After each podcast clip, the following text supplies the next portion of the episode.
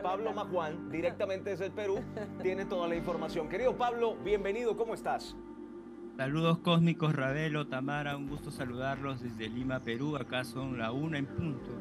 Ya, eh, y un gusto saludarlos a cada uno de ustedes que están ahí también viendo el programa.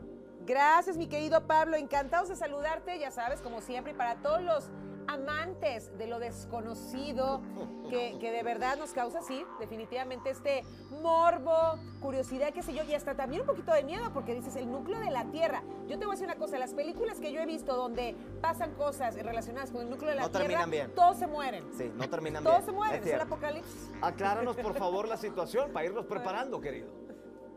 Claro que sí, les, cuento a Tamara Ravelo que el núcleo de la, de la Tierra, qué es lo que está sucediendo. Se han hablado, hay diferentes escritores que han hablado sobre esto, eh, contactados también que han dado muchas profecías sobre este tema y parece que algo, algo hay por ahí, algo de cierto hay en, eh, en ambos escritores contactados, de lo que se habla sobre todo este tema del núcleo de la Tierra. ¿no? Pues les cuento un poquito que al analizar los datos de las ondas sísmicas en las últimas seis décadas, científicos chinos de la Universidad de Pekín concluyeron que, pues, que la rotación del núcleo de la Tierra en el año 2009 pues empezó a girar, o sea, se como que paró un poco y empezó a girar en el sentido contrario, ¿no? Es lo que nos dicen. Hay una revista muy, eh, muy prestigiosa sobre este tema también que, pues, que ha hablado y que ha dado sobre este estudio que es Geociencia de la Naturaleza, una revista científica muy seria sobre este tema. Y también se dice sobre, sobre esto que al detenerse el núcleo de la Tierra o al girar al sentido opuesto, es lo que puede variar el tiempo. Eh, no sé si se han dado cuenta que a veces el tiempo pasa muy rápido. Aparentemente estamos viviendo como 18 horas nada más, ya no las 24 horas. Se dicen científicamente que es muy gradual y que no nos vamos a dar cuenta, pero también les cuento que en el plano extraterrestre cuando pasan estas cosas, eh, van a salir muchas eh, civilizaciones, seres eh, intraterrenos que viven ahí. Recuerdas que en otros programas hablaba sobre la civilización intraterreno y qué es con ellos, qué va a suceder con ellos. Con ellos también se dice y está escrito en algunas profecías que en los últimos tiempos todo lo oculto se dará a la luz. Están saliendo, por ejemplo, diferentes noticias ya muy fuertes está pasando algo en la, en la Tierra. Por ejemplo, hay una noticia que se ha dado que un desierto está empezando a salir agua, ¿no?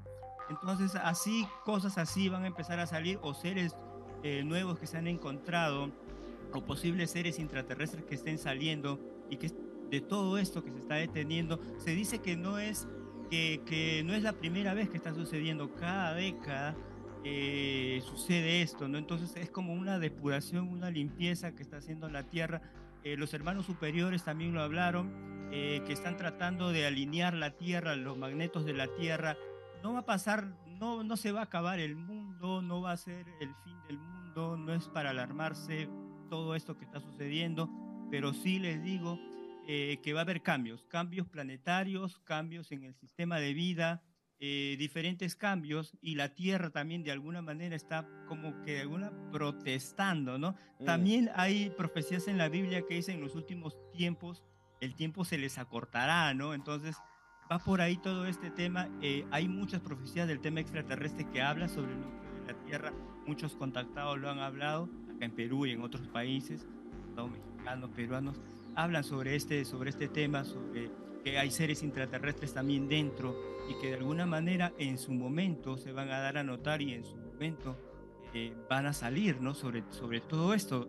Empieza con el núcleo, empieza, con, empieza a detenerse, empieza a girar a sentido contrario la Tierra, algo que es unusual, que, que, no, que no lo hace siempre, pero es por eso que los a los animales que daban, estaban, la noticia que la otra vez hablamos, que estaban dando en círculos, era por el campo magnético de la Tierra, que al, al girar de una manera, al pararse y girar al sentido contrario, hay un cambio también en el campo magnético de la Tierra y pues de alguna manera los seres extraterrestres también están ayudando. No estamos solos en, estos, en este despertar de la Tierra, en este cambio de conciencia, en este despertar cósmico, porque así como se ha dicho alguna vez que hay seres un poquito negativos, que nos raclan, cosas, también hay seres positivos que están ayudando. Sí van a haber... Eh, erupciones de volcanes, la marea un poquito se va a subir, algunos sismos, pero no, no es para alertarnos, nunca hemos estado solos, siempre hay seres superiores que nos están cuidando, ¿no? Ok, muy bien. Ahorita que mencionabas también... El apocalipsis. Eh, no, no, no, tranquilo. Todo, todo va a estar bien, todo va a estar bien. Ahorita que mencionabas eh, lo que ocurría, eh, bueno, hay un cambio en consecuencia del, del magnetismo. Se Claro. filtró un audio y te lo quería consultar porque lo, lo había escuchado Dale. hace poco de, y voy a, sí, yo creo que no hay mejor adjetivo calificativo, el escalofriante sonido del campo magnético de la Tierra. ¿Tuviste la oportunidad de escucharlo, querido Pablo?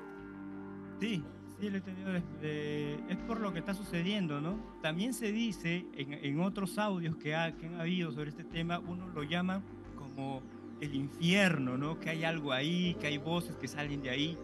Pero recordemos que hay vida afuera, adentro de la Tierra, ¿no? Y en el exterior. Y no solamente en la Tierra, también en la Luna. Dice que las civilizaciones más avanzadas están dentro de la Tierra, ¿no? En la Luna hay seres superiores también y en la Tierra también hay seres que han venido hace millones de años y han venido a hacer las civilizaciones, pero por alguna razón, por la extinción de los dinosaurios o diferentes cosas que ha pasado en la Tierra, emigraron dentro de la Tierra con su tecnología extraterrestre y todo eso, ¿no? No, no, no. Qué, qué interesante de verdad, mi querido Pablo. Ahora, rápidamente dime, no, perdón, es que ya decir que soy muy fatalista, pero yo sí quisiera saber, o sea, ¿qué es lo peor que podría pasar? O sea, eh, relacionado con el núcleo. O sea, tú hablas de estas cosas que podrían empezar a suceder, que no es el apocalipsis, ¿no?